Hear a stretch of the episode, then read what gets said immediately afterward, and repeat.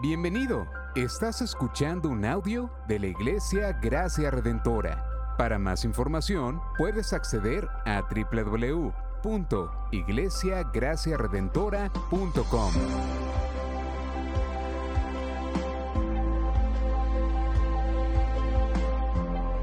En la exposición de la palabra, el pastor Israel Vega.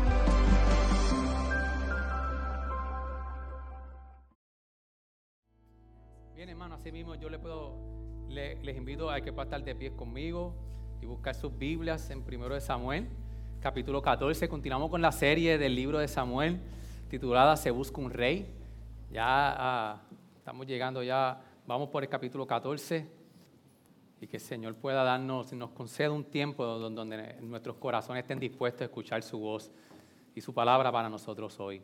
Primero de Samuel, capítulo 14, vamos a leerlo completo, así que eh, son 52 versículos, póngase cómodo ahí donde está y poder ser expuesto al texto, que es lo más importante en el día de hoy. Lo tenemos todos, primero Samuel, capítulo 14 es una narrativa, así que tra- tratemos de entrar en lo que el narrador nos está trayendo a nosotros hoy. Dice así, nombre del Señor. Y aconteció que un día Jonatán, hijo de Saúl, dijo al joven que llevaba su armadura, ven y pasemos a la guarnición de los filisteos que está al- otro lado. Pero no se lo hizo saber a su padre. Saúl estaba situado en las afueras de Gibea, debajo del granado que está en Migrón, y la gente que estaba con él eran unos 600 hombres. Y Ahías, hijo de Aitob, hermano de Icabot, hijo de Fines, hijo de Elí, el sacerdote del Señor en Silo, llevaba un efod y el pueblo no sabía que Jonatán se había ido. Y entre los desfiladeros por donde Jonatán intentaba cruzar a la guarnición de los filisteos había un peñasco agudo por un lado y un peñasco agudo por el otro lado. El nombre de uno era Voces y el nombre del otro era Sene. Uno de los peñascos se levantaba al norte frente a Micmax y el otro al sur frente a Jeba. Y Jonatán dijo al joven que llevaba su armadura, ven y pasemos a la guarnición de estos in- incircuncisos. Quizá el Señor obra- obrará por nosotros, pues el Señor no está limitado a salvar con muchos o con pocos. Y su escudero le respondió, haz todo lo que tengas en tu corazón, ve pues, aquí estoy contigo a tu disposición. Entonces dijo Jonatán, mira, vamos a pasar hacia esos hombres y nos mostraremos a ellos.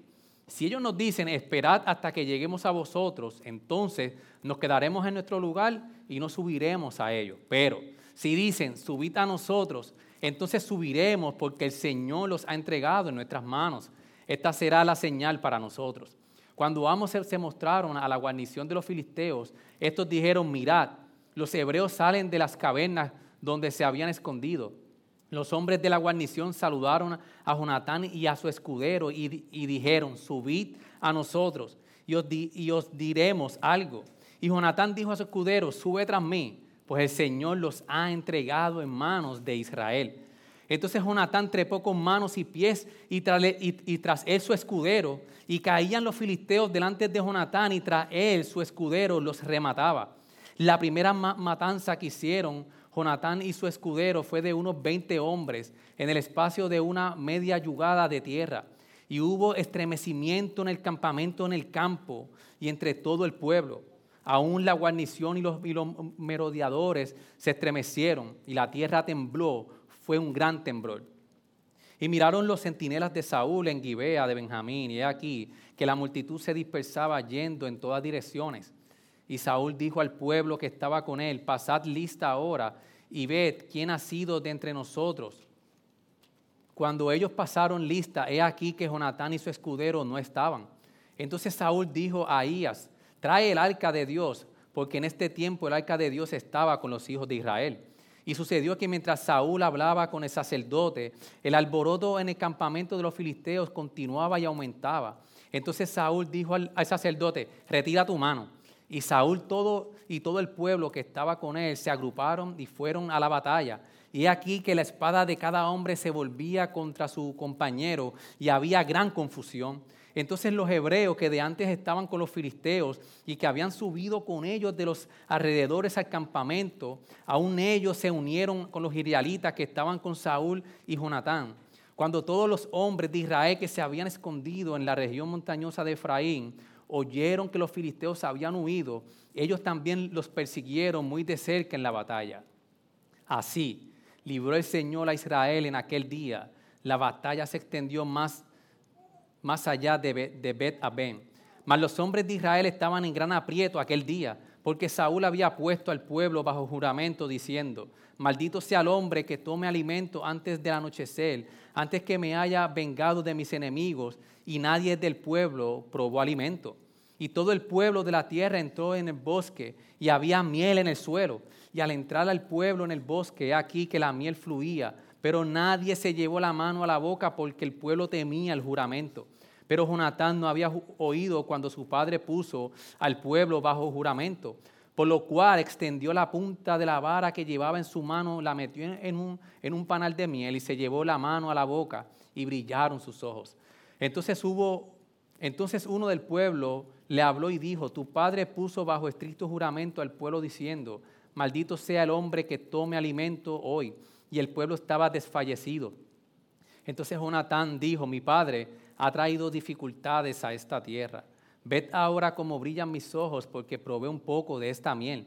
Cuanto más, cuanto más si el pueblo hubiera comido hoy libremente del despojo que encontraron de sus enemigos, pues ahora, pues hasta ahora la matanza entre los filisteos no ha sido grande. Aquel día, después de herir a los filisteos desde Micmac hasta Ajalón, el pueblo estaba muy cansado. Entonces el pueblo se lanzó sobre el despojo y tomó ovejas y bueyes y beceros y los mataron en el suelo, y el pueblo los comió con la sangre.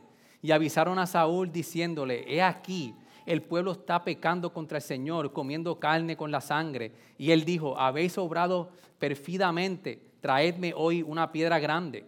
Y Saúl añadió, dispersaos entre el pueblo y decidle, tráigame cada uno de vosotros su buey o su oveja, matadlos aquí y comed, pero no pequéis contra el Señor comiendo con, carne con sangre. Y aquella noche todo el pueblo trajo cada cual su buey consigo y los mataron allí. Y edificó Saúl un altar al Señor. Este fue el primer altar que él edificó al Señor. Entonces Saúl dijo, descendamos contra los filisteos de noche, tomemos despojo de entre ellos hasta el amanecer y no dejemos ni uno de ellos. Y ellos dijeron, haz lo que te parezca bien. Entonces el sacerdote dijo, acerquémonos a Dios aquí. Y consultó Saúl a Dios descansaré, no, descenderé contra los filisteos, los entregarás en manos de Israel. Pero él no le contestó en aquel día. Y Saúl dijo, acercaos aquí todos vosotros jefes del pueblo y averiguad y ved cómo este pecado ha acontecido hoy. Porque vive el Señor que libra a Israel, que aunque la culpa esté en mi hijo Jonatán, ciertamente morirá. Pero nadie en todo el pueblo le respondió. Entonces dijo a, todo Israel, vosotros estaréis a un lado y yo y mi hijo Jonatán estaremos al otro lado. Y el pueblo dijo a Saúl, haz lo que bien te parezca. Saúl entonces dijo al Señor, Dios de Israel, da suerte perfecta. Y fueron señalados Jonatán y Saúl, pero el pueblo quedó libre. Y Saúl dijo, echad suertes entre mí y Jonatán mi hijo. Y Jonatán fue señalado.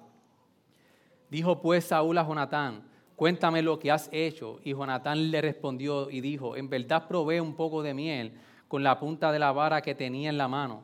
Heme aquí, debo morir. Y dijo Saúl, que Dios me haga esto y aún más, pues ciertamente morirás, Jonatán. Pero el pueblo dijo a Saúl, debe morir Jonatán, el que ha obtenido esta gran liberación en, Israel. No sea así. Vive el Señor que ni un cabello de su cabeza caerá a tierra, porque él ha orado con Dios en este día. Así el pueblo rescató a Jonatán y no murió. Luego Saúl subió, dejando de perseguir a los filisteos, y los filisteos se fueron a su tierra. Cuando Saúl asumió el reinado sobre Israel, luchó contra todos sus enemigos en derredor, contra Moab, contra los hijos de Amón, contra Edom, contra los reyes de, Soba y contra los filisteos, a donde quiera que se volvía, resultaba vencedor. Obró con valentía derrotando a los amalecitas y libró a Israel de manos de los que lo saqueaban. Los hijos de Saúl fueron Jonatán y Suí y Malquisúa. Y estos eran los nombres de sus dos hijas, el nombre de la mayor Merab y el nombre de la menor Mical. El nombre de la mujer de Saúl era Anijoam, hijo de Aimás. Y el nombre del jefe de su ejército era Abner, hijo de Ner, tío de Saúl. Cis, padre de Saúl, y Nel, padre de Abner, eran hijos de Abiel. La guerra contra los filisteos fue encarnizada todos los días de Saúl. Cuando Saúl veía a algún hombre fuerte o valiente, lo unía a su servicio. Ayúdeme a la iglesia. Señor, gracias por tu palabra, porque tu palabra es perfecta, Señor. Señor, concédenos un tiempo donde tú, tú, Señor, pueda entrar en nuestros corazones y que nuestros corazones estén prestos a escuchar tu voz. Mira nuestros pensamientos, Señor, nuestras preocupaciones, que hoy podamos, Señor, aún con ellas venir aquí hoy y, poder entender, Señor, y comprender que necesitamos tu palabra para toda nuestra vida. Ayúdanos, Señor, a través de, esta narrativa, que podamos ver que tú nos quieres traer hoy a nosotros, Señor, para que podamos caminar en sabiduría. Te lo pedimos todos en nombre de Jesús. Amén y amén. Bien, iglesia, puede sentarse. Uh, 52 versículos, son buenos, estoy, como caficía. Bien, iglesia. Yo sé que cada uno de nosotros, si usted no se ha dado cuenta, eh, nosotros constantemente y tenemos en nuestra vida, estamos buscando a alguien en la cual nosotros admiramos y nosotros seguimos. De alguna manera, eso o alguien es de mucha influencia. Eh, puede, ser una, puede ser una persona, puede ser una, una, institución, pero más en estos tiempos, estamos en el tiempo de lo, de, lo que denominan los influencers. Estamos en el tiempo donde, que, son personas donde influencian a la, población, a la comunidad sobre ciertos temas. Y en, esta era de los influencers, vemos que ha cogido un auge en la era digital, en, las redes, que son personas de que tienen muchos seguidores. Y usted ve, yo estoy seguro que usted sigue a muchos de estos influencers que no están nada mal. Pero nosotros hemos visto de que esto no es nuevo. El hombre constantemente está buscando en su vida a quién seguir. Usted y yo estamos constantemente eh, buscando quién va a darnos luz en, diferentes temas. Cuando hay un tema en, Puerto Rico de política, de cultura, usted ve que los influencers empiezan a, traer sus argumentos y su opinión y todos los seguidores se van con él. Incluso cuando, cuando estamos en la política, los que son seguidores de esa persona, no importa lo que diga, va a cambiar su manera de cómo interpretar una ley, de cómo ver eh, algún tema, de cómo cuando, cuando hay una injusticia, como sea. Usted y yo somos bien influenciados por la persona que nosotros seguimos. Y esto es una guerra y es una tentación que todos nosotros tenemos. Y por eso es que yo estoy seguro que cada uno de ustedes, a esta persona que quizás, o esta institución en que nosotros normalmente estamos influenciados a seguir, todos hemos sido en, algún momento decepcionados. No ha habido una persona en nuestras vidas que usted quizás tenía admiración y tenía una influencia donde usted, pero en algún momento dado, ha sido decepcionado. Pero ¿por qué nosotros buscamos esto? Porque nosotros necesitamos dirección. El hombre por naturaleza necesita a alguien que lo dirija para saber cómo conducir en esta vida. Cuando nosotros vamos a Adán y Eva, nosotros vemos que antes del pecado Dios tuvo que establecerle a Adán y Eva la dirección de lo que tenían que hacer para darle un propósito. Cuando nosotros entonces vamos a este texto, nosotros vemos que en primero de Samuel Constantemente se está contestando la pregunta, ¿quién será el verdadero rey de Israel? Para nosotros poder darle un resumen de dónde estamos parados aquí en primero de Samuel, cuando nosotros vamos de que Samuel está respondiendo la pregunta, ¿quién será el verdadero rey de Israel? Incluso el propósito por el cual es, escrito Samuel es quién debe saber, el, quién debe ser el verdadero rey de Israel. Cuando nosotros vimos en el, capítulo 13 que hay un verso clave que revela que el rey que tiene que, tener Israel es uno conforme al corazón de Dios. Entonces cuando nosotros vemos que nosotros podemos ver en esta narrativa del capítulo 14, cuando nosotros, yo quiero hoy argumentarle a ustedes, iglesia, a través del texto, de que Jesús es el verdadero rey, en, mayor, por, llamarlo así en términos eh, contemporáneos, influencer, que nos lleva de la mano en este caminar en la vida, que usted y yo sabemos que es una batalla, dando todo lo que necesitamos para caminar con fe y con esperanza. Y yo quiero que la pregunta que usted se esté eh, contestando reflexiva mientras vamos en el texto, ¿quién es el rey en tu vida? ¿Quién es esa persona, institución, tu familia, algo en tus hijos, lo que sea? Yo quiero que usted reflexione, ¿quién es el rey en tu vida? ¿Qué, es o quién es eso que gobierna todas tus decisiones? ¿Quién o qué es donde tú pones tu esperanza que si te lo quitan, tú sientes que te quitaron el piso? Y la contestación es que nosotros tenemos que recurrir hoy al Rey de Reyes y Señor de Señores, Cristo Jesús, que debe ser nuestro Rey, que nos dé esperanza en este camino. Ahora, ¿cómo nosotros vemos esto? Cuando nosotros vamos desde el capítulo 1 hasta, el versículo 15, eh, nosotros entonces empezamos que Jonatán planea ir a la guarnición de los filisteos. Él, está, venimos entonces de Saúl estar sin dirección del Señor. Samuel dejó solo a Saúl. Saúl está sin dirección. Y Samuel entonces está en un momento que él dice, yo no me voy a quedar aquí parado. Y le dice entonces al que llevaba su, armadura al joven, ven y pasemos a la guarnición de los filisteos que está al otro lado. Y vemos a Jonatán entonces que empieza a tomar la iniciativa de ir a, donde los filisteos.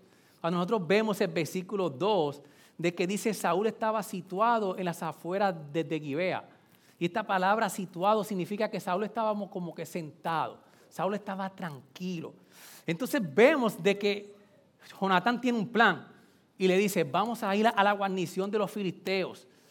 Pero cuando nosotros vemos el versículo 2 y 3, de que en la narrativa el narrador empieza a presentar los líderes con que estaba el pueblo de Israel contando. Y mire bien, el líder era Saúl, que estaba sentado de un árbol, que había sido desechado por Dios como rey. Incluso en el versículo 3, los otros que estaban en la escena, es ahí hacia el sacerdote. Y cuando nosotros vemos cómo el texto nos lleva de que viene de la raíz de los sacerdotes de Elí, que los sacerdotes de Elí y sus hijos habían hecho lo malo ante Dios. Incluso y cuando nosotros vemos el versículo 21 del capítulo 12, cuando, cuando su, su esposa dice, se ha ido la gloria de Dios. Nosotros vemos esta escena de estos, de estos personajes, Saúl desechado. Están los sacerdotes que han hecho lo malo ante el Señor. con la intención que el autor está diciendo, aquí están los líderes con que el pueblo cuenta. Pero entra en escena Jonatán y nosotros empezamos a hablar entonces qué significa, por qué Jonatán entra en escena, pero no incluso da la disposición Jonatán de ir contra los filisteos, sino que el lugar cuando nosotros vemos donde él quería ir, si nosotros vamos al detalle del texto en el versículo 4 a 5, habían desfiladeros, peñasco en un lado, peñasco en el otro.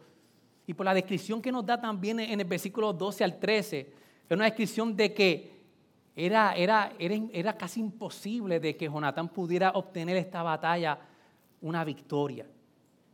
El lugar era difícil para atacar, incluso había que escalar para poder llegar donde ellos. Entonces el autor presenta a Jonatán que no importando con los líderes que tiene a su alrededor, para el lugar donde va a ir, que es bien difícil, él presenta un plan, desde el versículo 6 hasta el 23, hasta, hasta, el versículo 15. Pero entonces cuando él, él, trae este plan, el versículo 6 es bien importante para nosotros poder comprender qué no quiere decir el texto hoy. Y dice, y Jonatán dijo al joven, que llevaba su armadura, ven y pasemos a la guarnición de, estos incircuncisos. Y dice, quizá el Señor obrará por nosotros, pues el Señor no está limitado a salvar con muchos o con pocos. Este es el plan. Cuando nosotros vemos entonces que en Jonatán había una fe genuina en que el Señor lo podía librar a pesar de las circunstancias en que él se encontraba, era un lugar difícil, no tenía buenos líderes a su alrededor, no había motivo para hacer esto. Pero vemos que en Jonatán hay una fe en que el Señor va a obrar. Y no es, no es un optimismo de que yo sé que va a ocurrir algo bueno, sino que hay una fe en Él que nosotros tenemos que preguntarnos de dónde surge su fe. Y cuando nosotros vemos el texto de que Jonatán dice que había una convicción en él, cuando nosotros vemos clara acerca de quién es Dios, él dice, porque nada puede impedir que el Señor salve en el día de hoy. No, no, nosotros vemos en Jonatán una convicción plena de quién es Dios y de su carácter. Aquí Jonatán no dijo de que yo tengo muchas habilidades, yo sé muchas cosas, sino que dijo que hay una confianza plena en que nada puede impedir que el Señor salve hoy. Esta fe genuina de Jonatán, el Señor produce en una gran expectativa de lo que el Señor podía hacer, de que nada podía impedir que el Señor podía librarlo. Incluso cuando Él dice, quizá el Señor obrará por nosotros, Él está diciendo, yo reconozco que el Señor tiene el poder para librarnos pero Él no está limitado a salvar a muchos o por pocos. Está diciendo de que quizás está diciendo, Señor pueda hacer como Él quiera en su voluntad. Cuando vemos a, Jonatán, que hay una, una confianza arraigada en la verdad sobre el carácter de Dios. Él conocía muy bien quién era el Señor. Y se puso a la disposición del Señor, no, no importando el escenario y le dice al, joven, vamos, tal vez el Señor actúe por nosotros. Y cuando nosotros vemos de que la fe de Jonatán no es arrogancia, es tal vez de él, él está diciendo de que Señor, si es tu voluntad, yo sé que tú lo puedes hacer. Yo sé que tú puedes obrar, pero yo dejo todo en tus manos para que tú obres. Y, mientras nosotros reflexionamos de cómo Jonatán entonces no le dicta a Dios lo que tiene que hacer. Jonatán cree en que Dios tiene el poder para, para obrar, pero, dice, eh, parafraseando, Señor, que se haga tu voluntad. Él reconoce que Dios puede hacer lo imposible posible, pero al final del día, Señor, haz lo que tú entiendas que tenemos que hacer. Y no pone en poco el poder de Dios porque dice que el Señor puede, el Señor no está limitado a salvar con muchos o con pocos, el Señor va a salvar. Nosotros vemos entonces desde el versículo 9 hasta el 15 de que Jonatán ejecuta el plan. Nosotros leímos de que le dice al, al, joven, si ellos dicen, subid a nosotros, esta es la señal para nosotros ir en contra de ellos y el Señor nos dará la victoria. Cuando nosotros vemos de que ellos entraron, derribaron a los filisteos. Y los filisteos, dice el versículo 15, de que hubo estremecimiento, la tierra tembló y fue un gran temblor. Cuando, cuando el narrador continúa, entonces en el versículo del 16 hasta, hasta el 23, empieza entonces, entra en escena Saúl. Entonces Saúl comienza y dice, espérate, hay una victoria aquí y él, le dice, vamos a buscar el arca de Dios. Pero cuando él ve de que había que, apresurarse, él dice al, sacerdote, mira, retira tu mano, vamos a ir a la batalla que tenemos que ir. Cuando nosotros entonces vemos que en el versículo 23 hace resumen de lo que está ocurriendo aquí, el versículo 23 dice, así libró el Señor a Israel en aquel día. La batalla se extendió más, más allá de Betet ven. Cuando nosotros vemos entonces de que el escenario no era el mejor, el pueblo de Israel estaba con unos líderes desechados por Dios por completo. Entra en escena Jonatán, pero el, el, narrador nos trae a nosotros que fue el Señor quien libró a Israel en ese día. Hubo una victoria del Señor por su misericordia. Ahora, cuando nosotros vemos entonces desde el versículo 24 hasta, hasta el 46, el narrador entonces no nos da break de poder entonces nosotros seguir celebrando la victoria de Israel, porque inmediatamente en el versículo 24 dice, más los hombres de Israel estaban en gran aprieto aquel día. Porque Saúl, ¿por qué? Porque Saúl había puesto al pueblo bajo juramento diciendo, maldito sea el hombre que tome alimento antes del anochecer.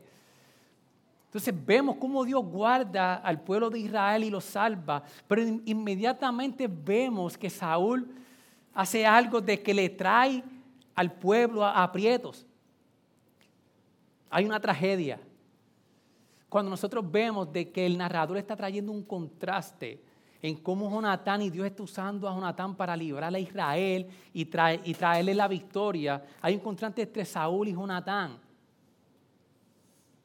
para que nosotros podamos ver lo que Él nos quiere traer. Cuando dice que por culpa de Saúl entonces el pueblo fue puesto en apuro. No, y, no, y no solamente eso, que el pueblo entró en agotamiento. Pero cuando ellos llegaron, habían entre las ciudades que están aquí mencionadas, había una distancia aproximadamente de 20 millas de las ciudades. Y esto condujo al pueblo a un agotamiento militar, estaban cansados. Y no solamente eso, de que hizo de que el pueblo pecara ante el Señor, incluso casi hace de que destruyeran a Jonatán, era que el Dios había traído para salvar a Israel. Entonces, hay una victoria, pero hay, una angustia del pueblo. Y es una ironía del autor que nos está trayendo entonces de que en el 13.6 Israel en aprieto por los filisteos, como vimos el domingo pasado, pero ahora Israel está en aprietos por Saúl. Pero entonces, ¿qué nos quiere traer el narrador con toda esta narrativa? ¿Qué está queriendo decir entonces de que Dios está usando a Jonatán, pero Saúl sigue ahí todavía estorbando al pueblo. ¿Qué está sucediendo? Y cuando nosotros vemos el texto, cualquiera de nosotros puede decir que Jonatán sería un buen rey, pero nosotros sabemos que nunca tendrá esa oportunidad. Porque en el capítulo 13 Dios desechó a, Saúl y toda su descendencia. Es como si el texto nos invitara a preguntar a la iglesia, ¿qué, qué creemos que Dios está haciendo aquí? ¿Por qué Dios está trabajando de esta manera tan extraña? Y es completamente genuina esta pregunta, Señor, ¿qué tú quieres hacer? Si Jonatán no puede ser rey, pero tú lo estás usando, ¿qué es lo, qué es lo que está ocurriendo? Cuando nosotros vemos es que somos bien inclinados y desde este tiempo el pueblo era bien inclinado a poder creer de que por lo que hacemos nosotros merecemos lo que queremos. Jonatán estaba bien, bien seguro de que no iba a ser rey pero Él se puso a la disposición para que el Señor lo usara como Él quisiera. Nosotros tenemos una inclinación, incluso si somos religiosos, merecemos el trono. Y Jonatán sabía que el reino no era ni, ni de su padre ni de él, pero él no vino a apoderarse del reino, sino para que el Señor lo usara y ser servidor. Jonatán sabía de que no podía tener el reino. Y, entonces el narrador está trayendo esperanza a través de esta dificultad entre Saúl y Jonatán para que el pueblo supiera de que Dios no los estaba dejando.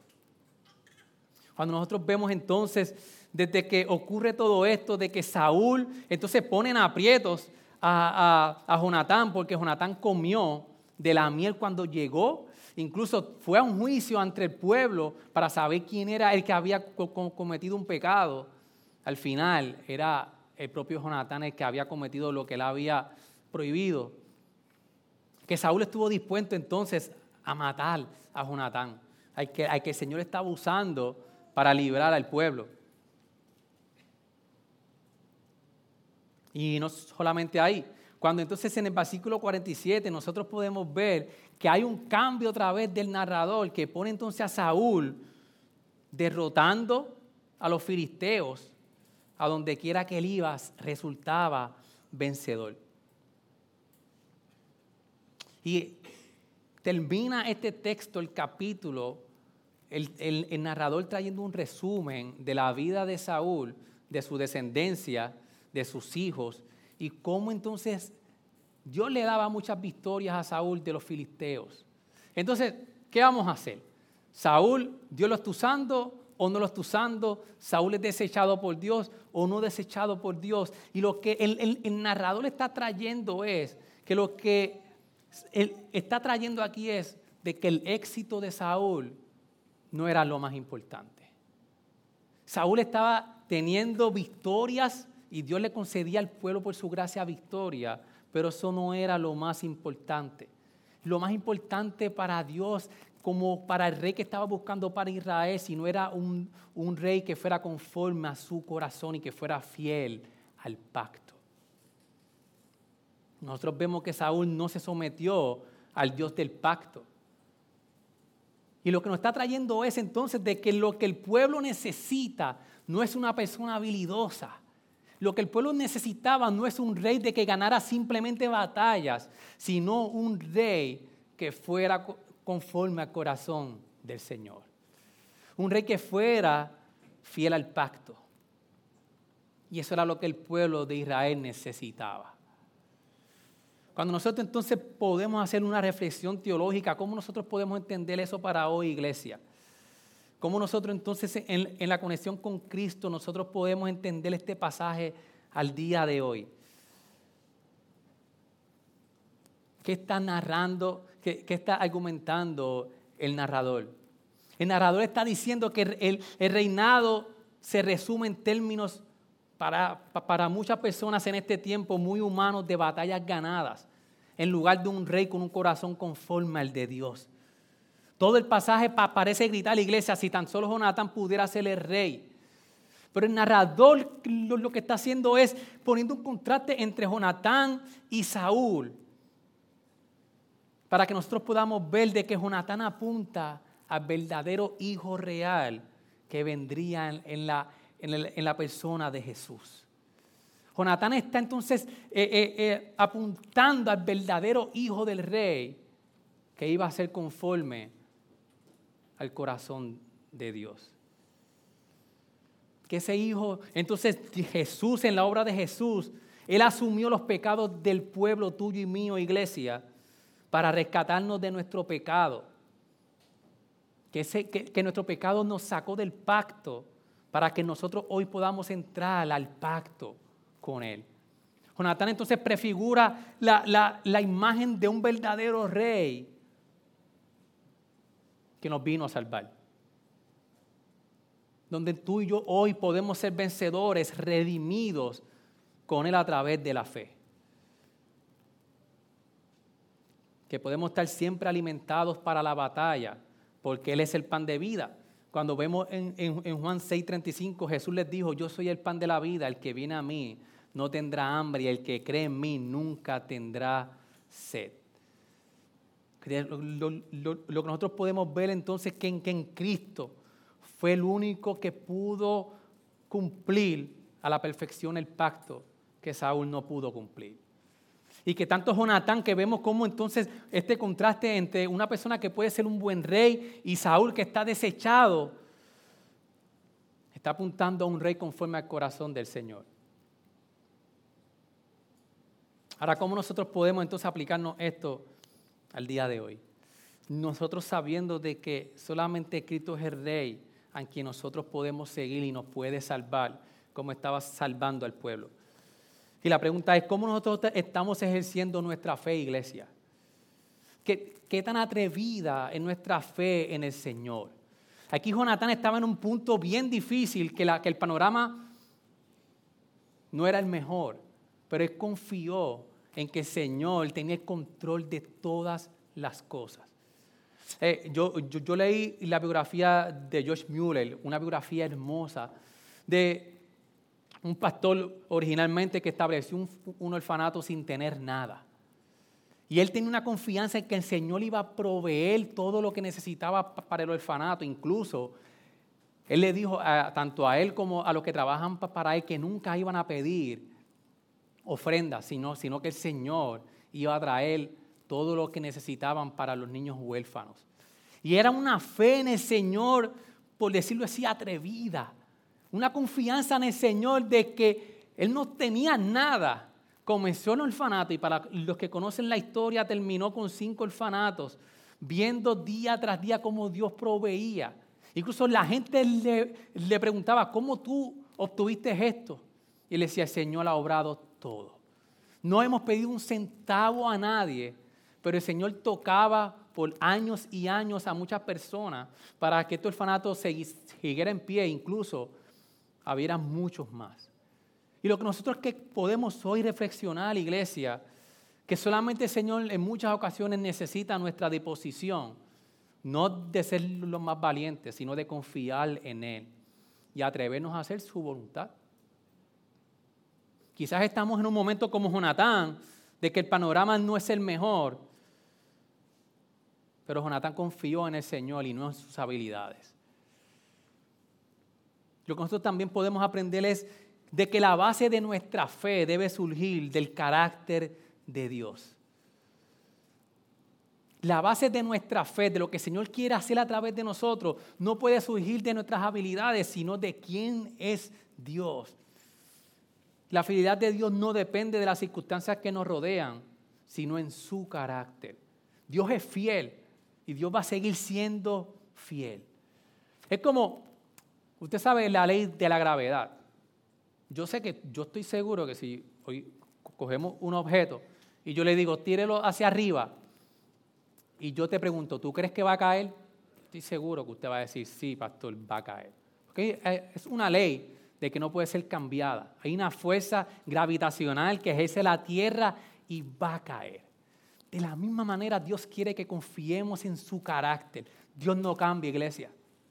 Su fidelidad es por siempre. Su carácter es inmutable. Dios no cambia.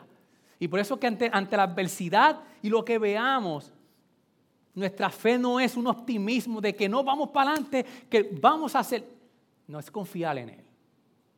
Es atrevernos a hacer su voluntad. Y como decía Jonatán, que se haga tu voluntad y lo que tú quieras. Y lo que nos enseña es que la fe no dicta a Dios.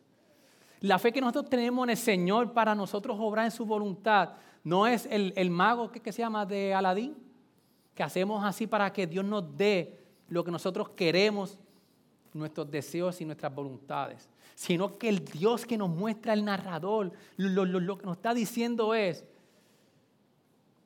que la voluntad del Señor es perfecta, es agradable. La fe reconoce que nosotros somos seres finitos y que la voluntad de Dios es completamente perfecta. La confianza y la fe en Dios es mucho más que creer que podemos hacer muchas cosas, sino es confiar en Dios en todas las circunstancias.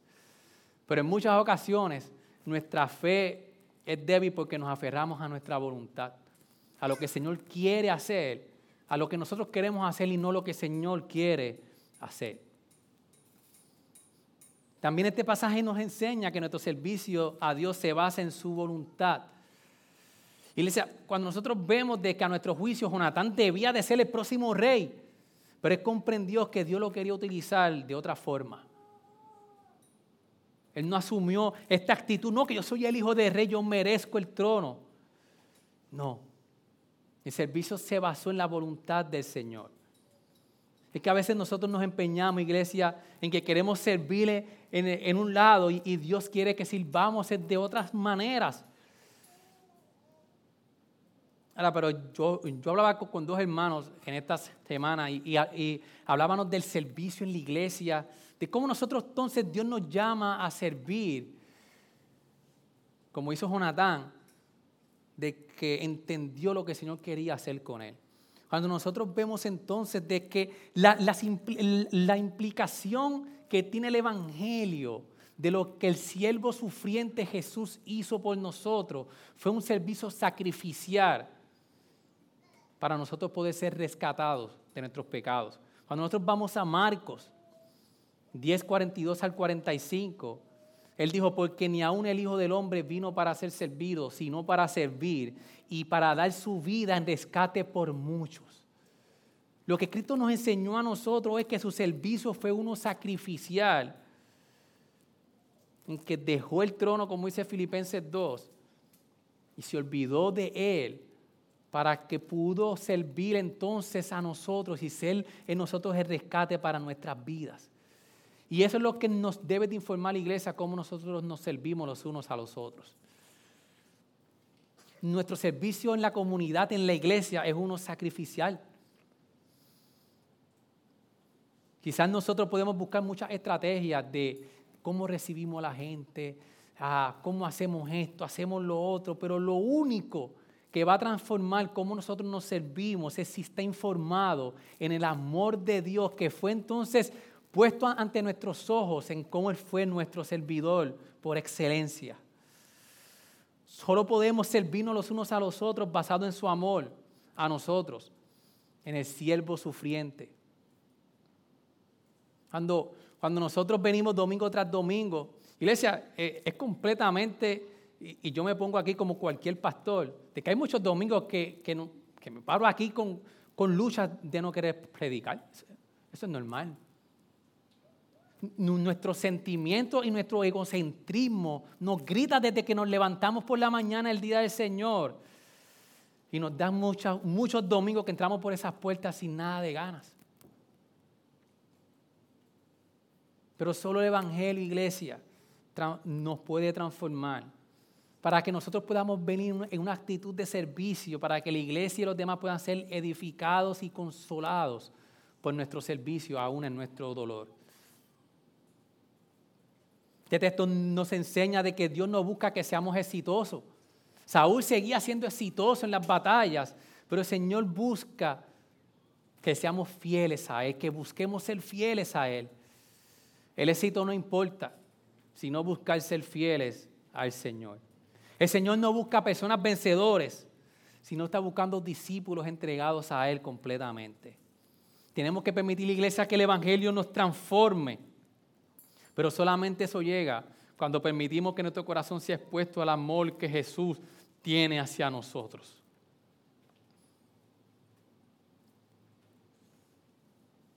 Ahora, usted puede preguntar, pastor, ¿cómo puede ocurrir eso? ¿Cómo, ¿Cómo, yo puedo entender y cómo mi corazón puede ser transformado al servicio en la iglesia, al servicio a los demás? ¿Cómo, yo, cómo mi corazón puede ser transformado a caminar en fe, una confianza en Él? ¿Cómo mi corazón puede ser transformado a que yo no busque ser exitoso, sino ser fiel a Él? Iglesia, cuando nosotros permitamos que Jesús sea el rey de nuestras vidas. Cuando nosotros permitamos de que nuestra vida gire alrededor de la hermosura de quién es Jesús. Y yo quiero que usted reflexione, iglesia, ahora mismo, busque en su corazón qué es lo que está dominando en su corazón? ¿Qué, es lo más que usted ha, deseado estas semanas, día tras día, para obtener? ¿Qué es lo que usted ha dicho? Si yo, si yo hubiera obtenido esto esta semana, hubiera sido muy distinto el día de hoy. ¿Qué es lo que usted por todos estos meses ha estado esperando tener para vivir una vida de gozo? ¿Qué es lo que usted le da miedo si se lo quitan y usted piensa que si, Señor, si tú me quitas esto, yo no sé qué va a pasar. Ese es tu rey. Y por eso es entonces que en situaciones difíciles, nosotros entonces entramos en un egocentrismo para tratar de vivir nuestra vida conforme a lo que nosotros queremos y no lo que el Señor quiere para nosotros, porque el rey es otro que no es Él. Al no creyente, si hay alguien aquí a, nuestro alrededor que no es creyente, quizás no te has dado cuenta que has puesto tu fe en cosas efímeras, que no proveen la salvación para tu alma que tanto necesitas. Y este texto hoy te dice que te rindas al verdadero Rey Jesús, que te puede dar la salvación que tanto tu alma necesita. Y para concluir, iglesia, ¿quién es nuestro Rey? Iglesia, no permitamos que nada ni nadie nos robe la belleza de Jesús como Rey. Que podamos reconocer hoy la delicia que tenemos en tener a Jesús a nuestro lado, guiándonos y salvándonos en este caminar que es una batalla. Nosotros vamos a Hebreos 11, 39 al 40 y 12 del 1 al 2. Hebreos nos dice, contestando entonces a los héroes de la fe, ¿qué significaron todos estos héroes? Él dice, y todos estos, habiendo obtenido aprobación por su fe, no recibieron la promesa porque Dios había provisto algo mejor para nosotros. En contraste a los héroes de, de, la fe que vemos en el Antiguo Testamento, a fin de que ellos no fueron hechos perfectos sin nosotros.